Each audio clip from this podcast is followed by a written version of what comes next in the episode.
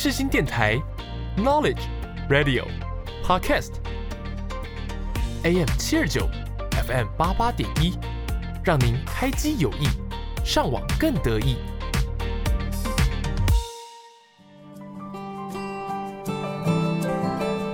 朋友问：社会心理学学什么？我们学了社会学，也学了心理学。朋友说。那就是社会学加上心理学嘛？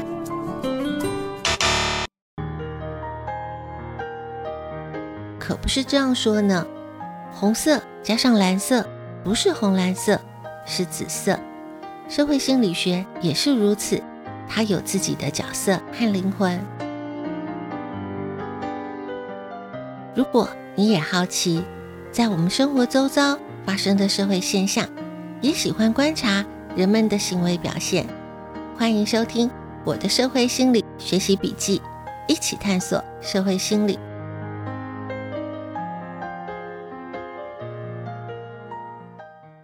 是人们的行为造成社会现象，还是社会现象影响人们的行为？我认为社会心理学可以找到解答。欢迎收听我的社会心理学习笔记，一起探索社会心理。我是笔记主人周尔斯。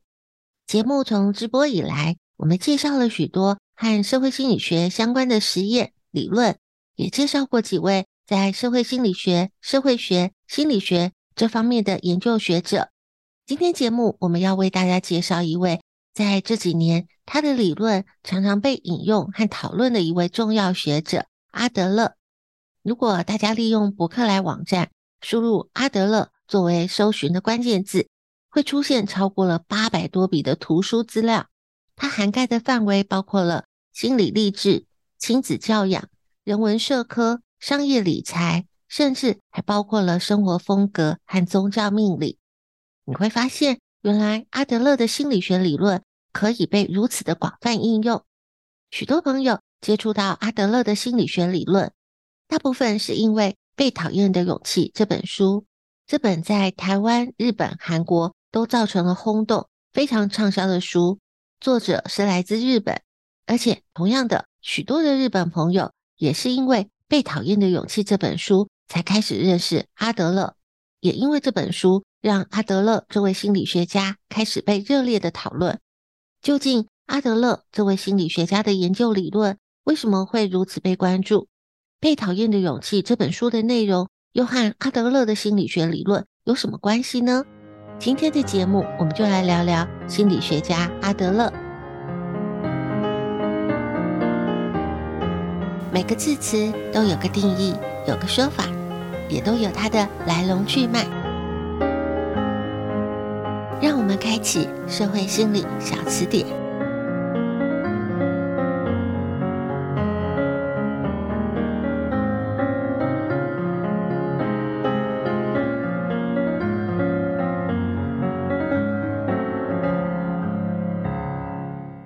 理学家阿德勒，他被称为自我启发之父，他也是个体心理学的创始人。阿德勒和另外两位著名的心理学家弗洛伊德、荣格被并称为心理学三巨头。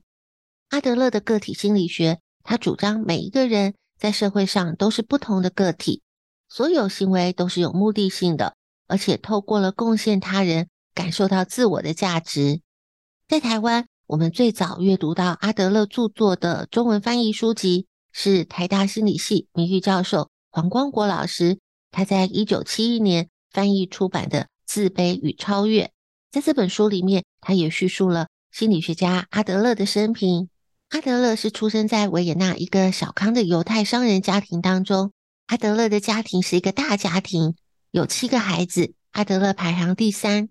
阿德勒从小就有行动不便和口疾的问题，因为自己身体上的不方便，体弱多病，自卑让他勇于探索自我，超越自我，而且同时他又目睹了弟弟的过世，所以阿德勒从小他就立志要当医生，而他也确实实践了他的目标，成为了一名医生、心理治疗师。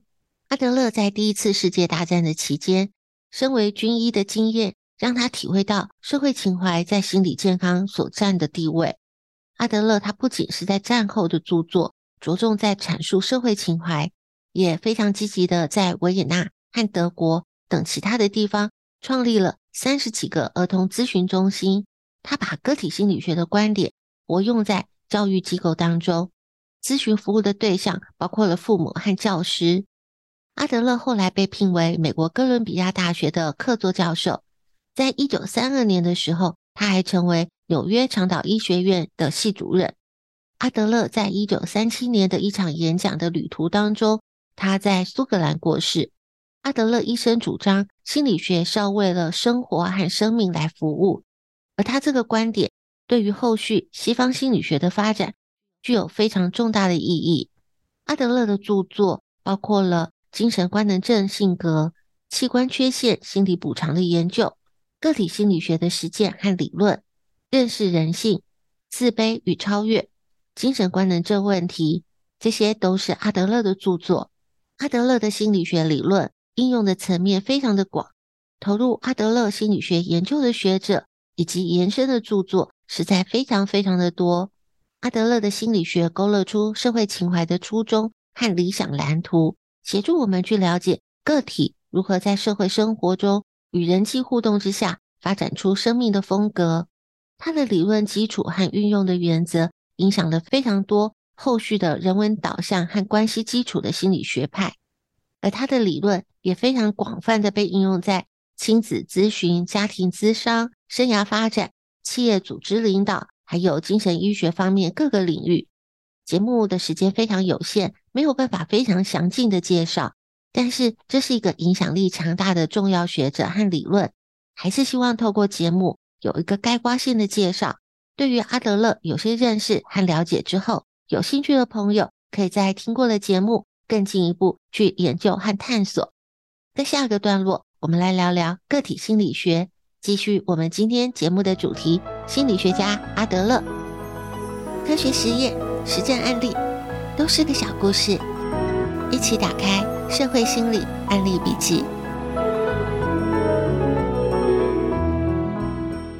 阿德勒的个体心理学强调，任何人都可以有任何的成就。阿德勒认为，如果人的成就完全取决于他的先天能力，那心理学家就完全无用武之地了。因为阿德勒认为，人会成功凭借的是勇气，而心理学家的任务就是要把绝望变成希望，让人可以鼓起勇气，蓄积力量，做有用的事情。阿德勒提到，每个人从出生就必须要面对人生的三大问题。第一个问题是，我们没有办法离开地球而生存，那在地球的有限资源限制之下，为了生存，我们应该要如何工作呢？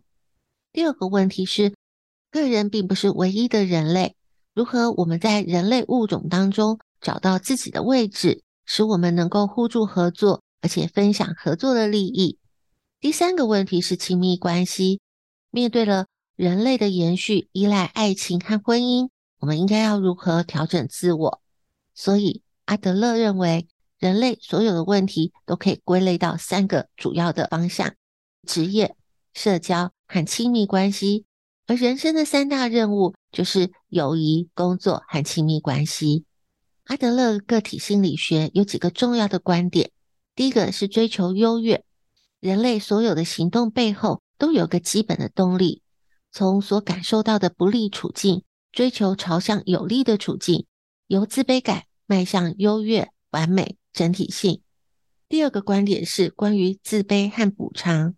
人在婴幼儿时期，生理、心理和社会这三方面都是处于劣势，需要依赖成年人才可以生存，所以会产生自卑和补偿。阿德勒认为，自卑感是一种主观的认定，是自己对自己的价值评判少所造成的。折磨我们的自卑感，并不是客观的价值，而是主观的解释。由于阿德勒自己身体上的不方便，体弱多病。他对于自卑有非常深刻的体会和认识。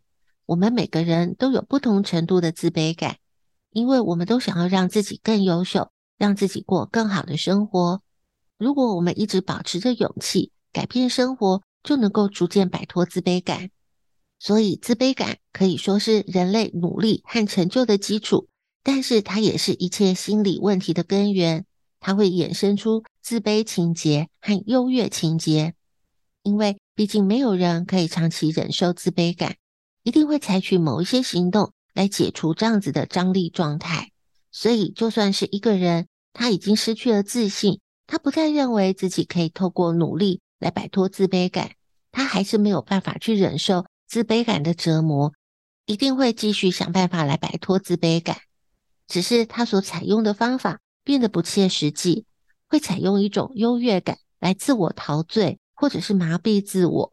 阿德勒就提到了，如果有人自吹自擂，不过是因为他感到自卑罢了，因为他如果不这么做，他会害怕没有人认同这样子的自己，这就是优越情节，这是一种自欺欺人的方式。自卑的问题依旧存在，而且自卑感还会累积越来越多。只会让处境越来越不好。这样子的人，如果在工作的时候觉得自己能力不足，回到家之后，他就会表现得像个暴君，用这样子的方式来重新肯定自己的重要性。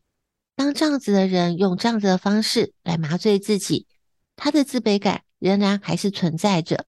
时间久了，就会变成一种固定的情节，只要有相同的事情发生，就会引发他的自卑。在这样子的长期状况之下，就被称为自卑情结。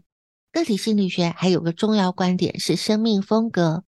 阿德勒以生命风格 （lifestyle） 来说明人的性格和特质，也就是对人生采取的思考或行动的倾向。这个人如何看待世界，如何看待自己，个体存在的独特方式，是一个统一的自我在社会生活当中寻求表现的独特方式。狭义一点的解释可以称为性格，广泛一点的来说，就是这个人的世界观和人生观。阿德勒主张，决定我们生活形态的生命风格，是在四岁、五岁左右的人生原型来决定的。因此，对于孩子的教育要从小开始，而且方向必须要正确。童年的时期如果出了一些差错，例如说父母过于溺爱，未来就必须付出很大的代价。例如说，会有犯罪的问题，而对于行为出现偏差的人，最好的方法就是减低他们的自卑感。但是不需要完全的根除自卑感，因为自卑感也是让人向上的力量。只要每个人都能够好好的运用自卑感，培养适当的社会兴趣，就能够生出勇气，融入社会，而且会有很好的适应，发展出对人生有用的社会兴趣。进而导正人生的目标。阿德勒认为，生活形态是我们自己选择的。既然是自己选择的，那就有重新选择的可能。但是，为什么还是有很多人没有办法改变呢？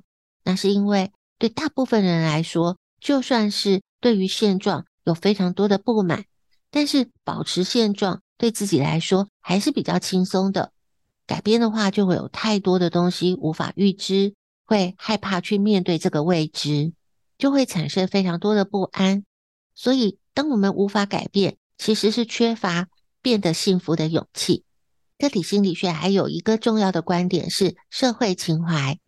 我们都是人类的一份子，我们想要生存，就必须要和他人发生联系。个体对于所有社会成员的一种情感，是个体为了社会进步，而不是为了个人利益。而愿意和他人进行合作，所以社会情怀是一种你我共处的情怀。阿德勒认为，人和大自然相比，和其他的动物相比，都是属于相对的弱势，所以人类必须要合作共处才能够生存。生而为人，都要准备好面对与人共处，积极的投入社会，贡献一己之力。要重视的不是只有自己的利益，还有伙伴的利益。人生的意义不在于拥有什么，而是贡献什么。不快乐的人，就是因为他只希望拥有，而很少有行动力是为了他人付出。所以，施比受更有福，这是得到幸福唯一的方法。以上所谈到的阿德勒的个体心理学的重要观点，在我们的日常生活当中都很容易可以观察得到。在个体心理学的基本观念当中，人格特质是具有整体性的。人格如果缺乏整体性，任何心理学家都没有办法预测人类的行为。也就正因为人格它是整体的，所以阿德勒才可以在医疗的过程当中，他读过了病历，可以预测后续的可能行为。例如说，一个缺乏勇气的孩子，当他发现眼泪是驾驭别人最好的武器的时候，他就会变成一个爱哭鬼。而爱哭的孩子又很容易变成有忧郁症的成人。而一个喜欢自吹自擂的孩子，会给人优越情节的第一眼印象。可是，如果我们观察他的行为，而不是听他说的话，我们就会很快发现他不想承认的自卑感受。阿德勒认为，人的性格不是天生或是遗传的，而是在成长的过程当中，依据人生的目标逐渐发展而形成的，所以它不是固定不变的。阿德勒本身留下来的论文和著作并不多，大家最熟悉的应该就是《个体心理学的实践和理论》、《认识人性》、《自卑与超越》这三本书。但是延伸解读阿德勒理论的作品却是非常非常非常的多，谈到了生活的意义，谈到自卑感、优越感、记忆和梦，以及家庭和社会这些问题延伸的著作非常非常的多。在下一个段落，我们再来聊一聊来自日本的作者的作品《被讨厌的勇气》。这是一本让台湾、日本、韩国许多读者认识到阿德勒的一本著作。下一个段落，继续我们今天的节目主题：心理学家阿德勒。世新电台，广播世界魅力无限。世新电台，带你体验。我们是八三幺。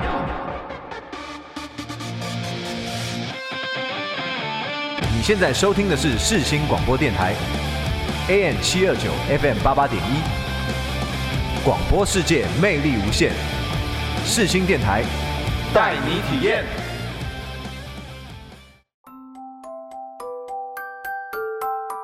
生命有限，知识无限，记录有限，感触无限。社会心理课外杂记，《讨厌的勇气》这本书在台湾是二零一四年的时候出版。它在出版之后，连续霸占了超过一百周以上各大书店的排行榜。在二零一六年，作者又在推出了《被讨厌的勇气》二部曲完结篇。这个系列的作品在全亚洲热卖超过了四百三十二万册，全球销售超过了五百五十万册。《被讨厌的勇气》系列的著作是两位的日本作家，一位是岸见一郎，另外一位是古贺史健。岸见一郎，他是出生在日本京都的一位哲学家，他主要专精在西洋古代哲学，尤其是柏拉图哲学。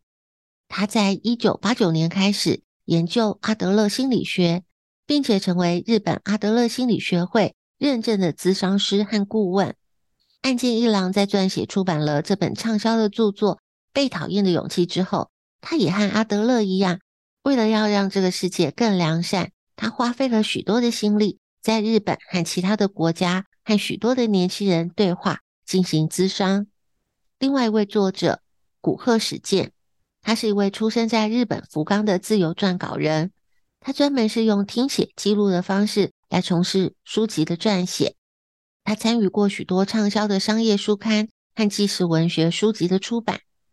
在《被讨厌的勇气》出版了之后，由于他对于阿德勒心理学的理论和实践之间的落差感觉到非常的困惑，所以他又再度前往京都去探访岸见一郎，就以勇气二部曲完结篇的角度写下了《被讨厌的勇气》二部曲完结篇。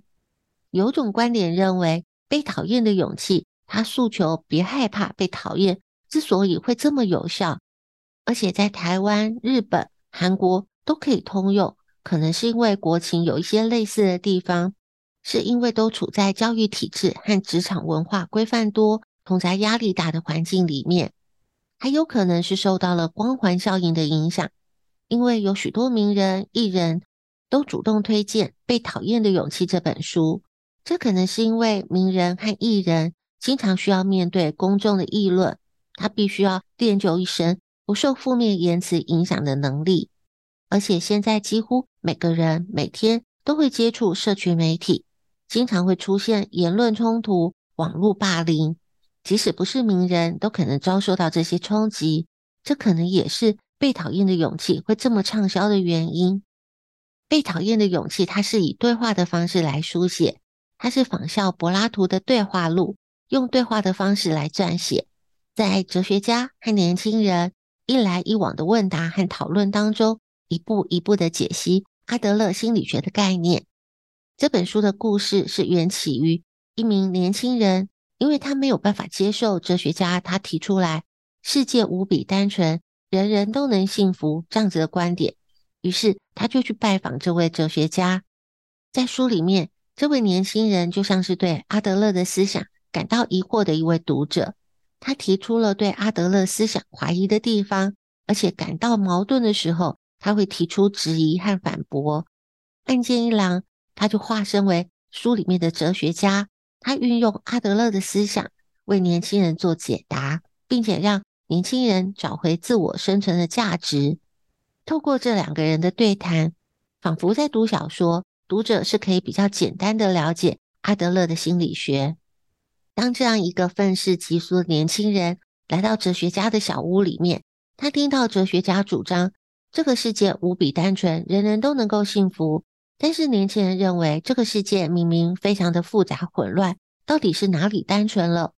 如果幸福真的这么容易，为什么他还会过得这么痛苦？在书里面，年轻人和哲学家就透过了一次一次的对话，逐渐厘清和明白，问题不在于世界是什么样子，而是在于你是什么样子。人类的烦恼全部都是人际关系的烦恼，这个是阿德勒心理学的基本概念。在与他人的互动当中，人不免会拿自己和他人做比较。当觉得自己低人一等的时候，就会产生自卑感。很多的人认为自卑感是非常负面的字词，但是阿德勒认为自卑感和追求卓越是一样的，是能够帮助成长的正常刺激。只要拥有消除自卑感的勇气，自卑感就会形成前进的动力。如果是把自卑感当作借口，不断的贬低自己，那就会形成自卑情结。很多人。常常把现实生活当中的限制当成自己没有办法成功的借口，那是因为不想要为了改变牺牲目前的享受和快乐，因此就选择了维持现状。其实只是少了勇气去改变的勇气。在人际关系的互动当中，人会寻求别人对自己的认同感。关于被认同的需求，阿德勒否定向他人寻求认同。他认为这是造成人类不自由的主要原因。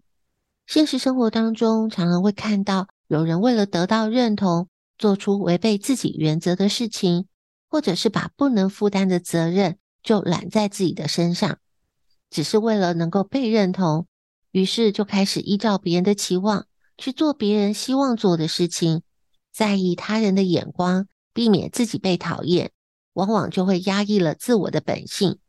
无形当中，人生就会受到了约束，变得不自由。人要活得自由，在书里面，哲学家就提出了所谓的自由，就是不要害怕被别人讨厌。但是也有人因此误解阿德勒是以自我为中心，那可能是因为忽略了阿德勒认为，我们人类所有的烦恼来自于人际关系，所有的幸福也来自于人际关系。所以，阿德勒的个体心理学的观点是非常重视社群情怀的。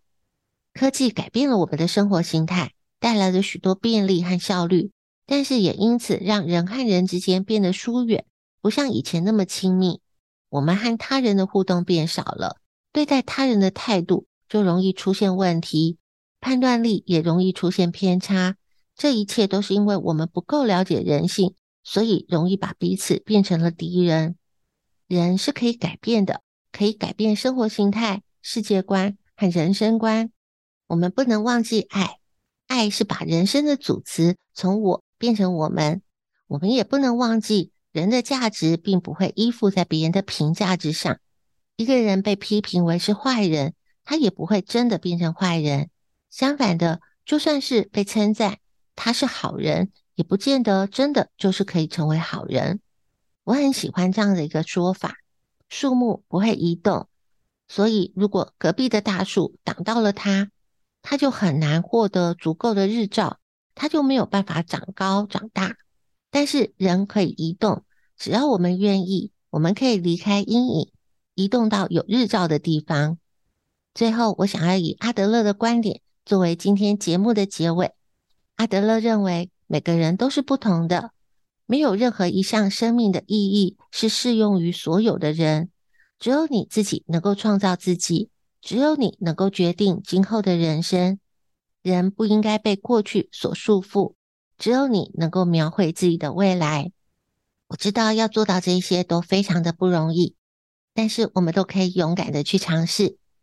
节目的时间有限，知识无限。今天的节目内容是个抛砖引玉，关于心理学家阿德勒，还有非常多相关的资料，可以透过专题报道、研究文献、主题书刊，都能够帮助我们更进一步去了解。也欢迎在粉专分享你的笔记内容，透过知识的分享，我们一起成长。感谢听众朋友今天的收听，我们下次见。为什么人生要活得那么累？该怎么讨好每个人？没将最的满赞和留言定义了我是谁？那快乐是不是也需要也配？做自己，太有想法，有人白眼，但努力迎合别人。最害怕被谁标签而活成那标配，不冒险的人生是否太危险？不需要每一个人都爱我的一切，我只需要一次机会为自己爱一遍。我相信即使不完美，Rock can be a star，。没留下